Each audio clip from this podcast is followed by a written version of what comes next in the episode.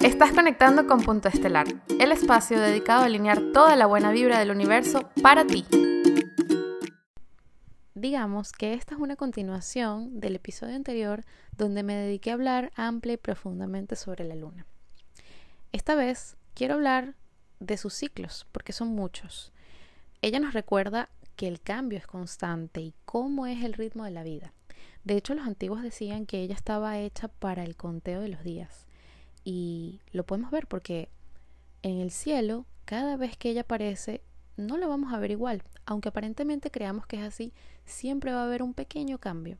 Y eso es gracias a la cantidad de luz que está reflejando del dios sol.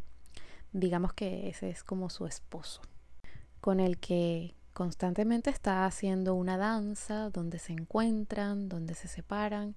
Y esto astrológicamente es llamado ángulos o distancias angulares en que se dibuja, por supuesto, un aspecto diferente de ella o una nueva cara, porque tenemos la luna nueva, la luna en cuarto menguante, en cuarto creciente y la luna llena.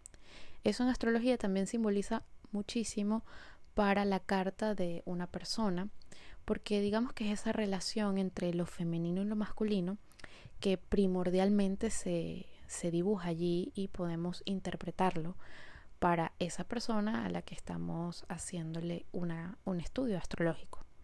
Por eso esta introducción quiero que sea también una pequeña reflexión acerca de toda la influencia que ella puede tener. Imagínense, eh, al ver nosotros este movimiento de esa luz, nos recuerda lo que es el nacimiento, lo que es la muerte, porque así es el ciclo de la vida naturalmente. Cuando nosotros nacemos sabemos que en algún momento vamos a partir. Y eso está muy claro en ese ciclo lunar. Todos los planetas tienen un ciclo, pero el de ella lo vemos mucho más de cerca porque ella está allí, está muy pegadita a la Tierra y por ende la influencia puede ser mayor. De hecho es una influencia muy básica. Nos recuerda eso de cómo nos apareamos eh, eh, en esos momentos donde la luna está llena. De hecho, también está asociada al parto y toda esa parte femenina. Y todo eso lo tenemos afuera de nosotros, eh, como en la naturaleza, que lo podemos observar, que puede ser nuestro reflejo. Pero también lo llevamos adentro.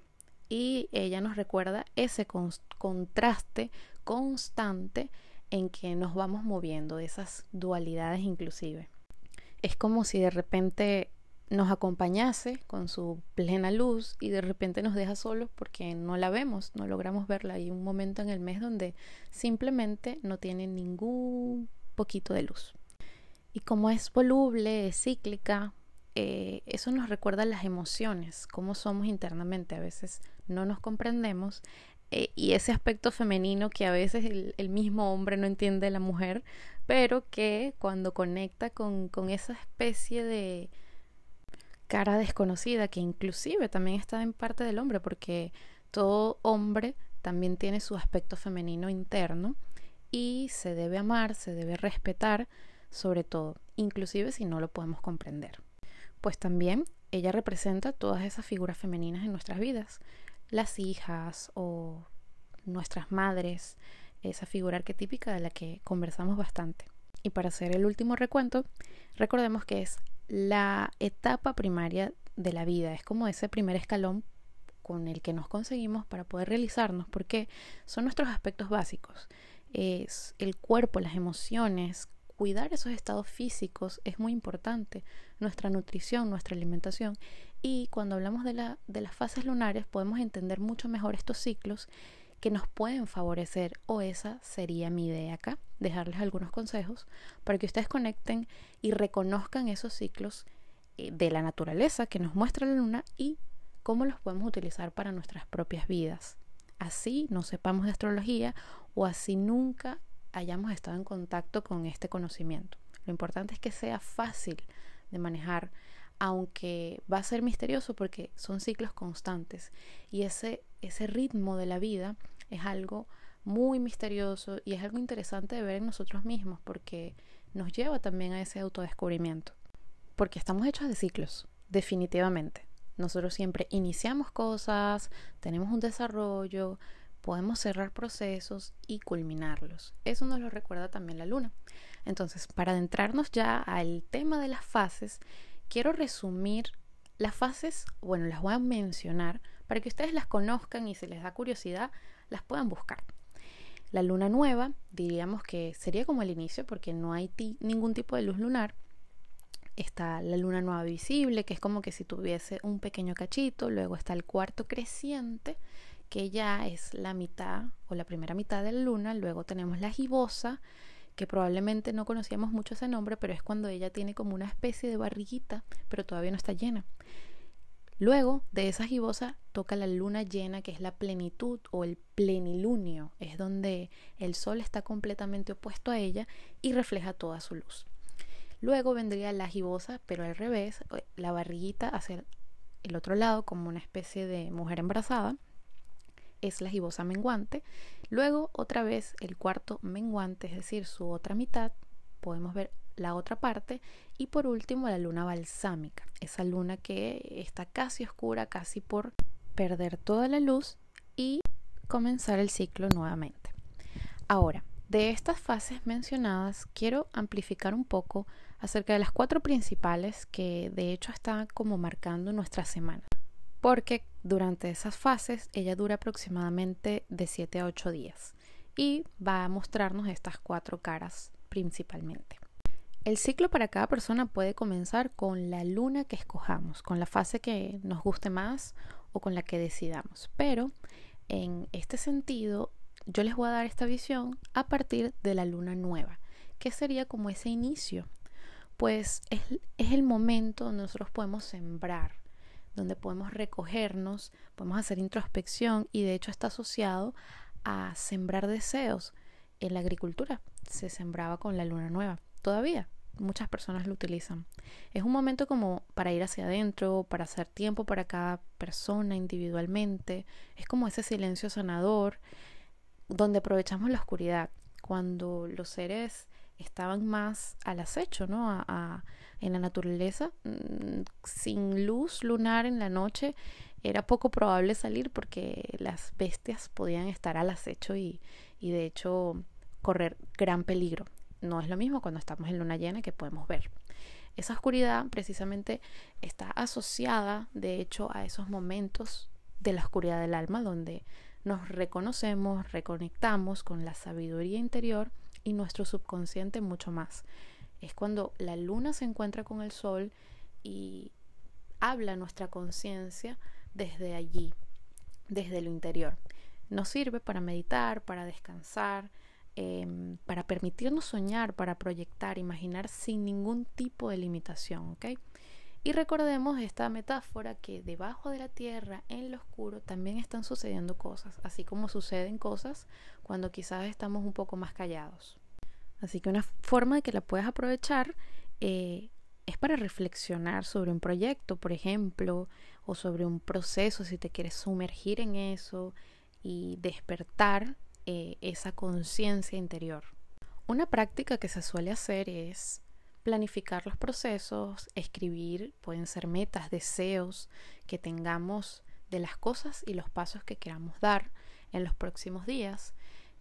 Podemos reflexionar sobre algunos resultados anteriores y qué cosas podemos cambiar de eso. Hay gente que dice esto de sembrar intenciones o hacer algunos rituales que nos conecten con esa energía. Si lo llevamos también hacia la parte física, podemos desintoxicarnos, eh, plantearnos nuevos propósitos para cuidarnos mejor, soltar hábitos que dañen nuestro organismo, eliminar algún exceso. Hay gente que practica ayunos, eso es también una opción. Y bueno, podemos tener algunos tipos de sueños como premonitorios, como conectados mucho a esa parte del ánima. Ahora, todo lo que sea amor propio siempre nos va a nutrir, sea desde la parte física o desde la parte emocional. Y ese es un excelente momento en esa danza que hace la luna y el sol, eh, viene la luna creciente, que es ese momento que a mí me encanta llamarlo como el tiempo de florecer, de crecer, de crear. Allí es cuando ella tiene más luz y podemos ver como la esperanza, ¿no? De que ya estamos dando pasos, nuestros primeros pasos por esos propósitos sembrados. Allí nos podemos permitir explorar, curiosear, podemos emprender ese viaje creativo, darle forma a las intenciones que hicimos o a los deseos que sembramos y allí tenemos como ese tiempo de desarrollarnos.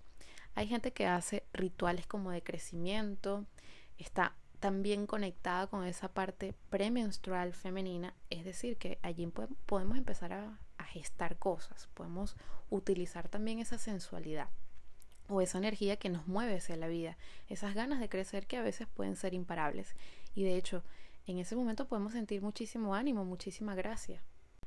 Gracias a esa exacerbación de energía, porque estamos ganando luz, es importante cuidar las comunicaciones y evitar querer como abarcar mucho, después no poder cumplirlo.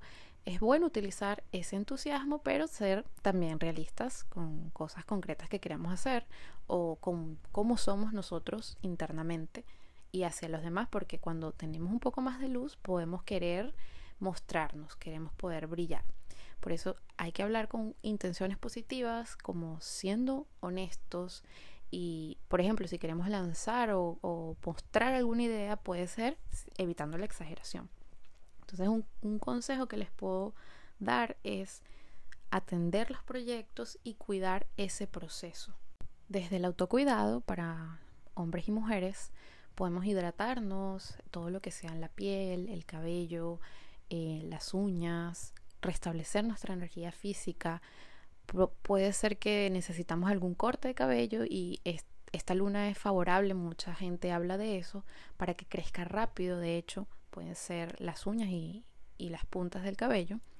El cuerpo puede ser que esté más receptivo a lo que comamos, a lo que bebemos, entonces es muy bueno también cuidar la alimentación para evitar esos excesos también a ese estado. Y continuando ese viaje, ya la luna y el sol se encuentran uno frente a otro y este es el aspecto como de oposición que nos marca la luna llena que digamos es el momento de luz, de plenitud, de madurez. Allí podemos salir, festejar, querer como embarazarnos de muchas cosas o incluso disfrutar de lo que hemos logrado. Por eso esta fase está asociada también a ese reconocimiento, a ese logro y a ese disfrute o ver como en la realidad tangible lo que hemos materializado. Es un gran momento de fertilidad, puede ser el más alto enérgicamente y el mejor momento para tener algún tipo de conversación donde necesitamos tener a esa persona frente a frente. Por eso es importante permitirnos hablar desde el corazón y desde las emociones, de nuevo sin exagerar, pero tratando de ser lo más luminosos posible, reflejando la luz de la conciencia y para darnos cuenta qué cosas nos en qué cosas nos sentimos plenos o en cuál no, porque esa madurez nos puede llevar a poco a poco también hacer ajustes por ese proceso, sea personal, sea profesional o en cualquier nivel. Yo tenía un buen maestro que me dijo un día, cuando las lunas llenas caen en fin de semana es peligroso porque la gente se consigue. y eso, mi querido Vicente Folk, siempre, siempre lo tengo grabado en mi memoria porque es verdad a veces tendemos a tener como estos roces cuando nos encontramos con una energía demasiado exacerbada o exagerada en nuestro ser. Así que es muy conveniente cuidarnos. Desde el punto de vista de lo físico, es bueno tomar líquido para evitar hincharnos porque nos vamos a tender a retener ese líquido en nuestro cuerpo. Eh, yo recomendaría que los cortes de cabello fuesen un día después para que crezcan sanos y abundantes y como que no no exageremos al momento de tomar la decisión porque podemos estar como encandilados. Y es bueno, por ejemplo, moderar eh, el tema de la comida, por justamente eso de hincharnos, porque puede repercutir en nuestro sistema nervioso y eso altera nuestro sueño, podemos desvelarnos e incluso sentir así como que no, que no podemos descansar o que no podemos hacer eso que hicimos en luna nueva. Entonces disfrutemos de esa luz, de esa plenitud. y vamos a recargarnos, podemos utilizarla para recargar el cuerpo físico, el agua, los cristales y siempre ella va a estar disponible allí. Es un momento excelente. Y ahora, la última fase de la que quiero hablar es la luna menguante, porque ya es como la preparación de nuevo para cerrar el ciclo. ella empieza a perder luz, nosotros podemos perder energía y comenzamos a limpiar y a concluir. Digamos que esta es la etapa de eliminar impurezas de todo tipo. ¿okay? Representa como eso que es eliminar cosas, desterrar, soltar cualquier cosa negativa, cualquier cosa que no nos haya gustado de esa plenitud o de eso que nos reflejó la luna llena. Aquí podemos decidir qué nos vamos a llevar para el nuevo ciclo cuando comience otra vez la luna nueva. Por eso la gente suele hacer rituales de eliminación, eh, de reflexiones para cerrar cualquier proceso en sus vidas o en su, en su cuerpo, lo que se está resistiendo, incluso nuestra psique, nuestra parte física también. Y ya que tenemos otro tipo de madurez, es bueno analizar, evaluar, hacer esas limpiezas, mm, podemos hibernar un poco como para reposar y no aficarnos simplemente en los detalles o también soltar esas estrategias que no nos funcionaron. Podemos sentir físicamente que se desgasta la energía, de hecho perdemos un poco esto de retener líquido, así que podemos hacer algún tipo de desintoxicación también y siempre tomar agua, recordar eso. El corte de cabello en este caso sí sería para fortalecer las raíces y como retardar ese crecimiento hay gente que hace como exfoliaciones corporales para quitar impurezas del cuerpo y podemos perder un poco de grasa con mayor facilidad. Así que es muy bueno tenerlo presente para nosotros, para nuestras vidas.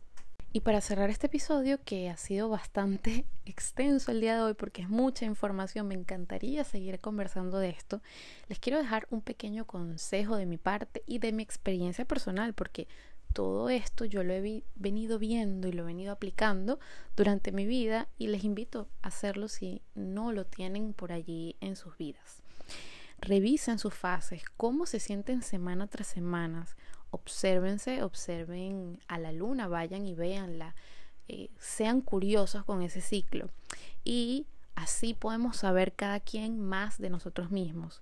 Porque somos personas cíclicas, vivimos de los ritmos y cada persona tiene sus propios ritmos. Deseo que cada quien explore los suyos. Deseo que te inspires, amplíes tu visión de la vida y te motives a usar todas tus posibilidades. Te espero en una próxima conexión.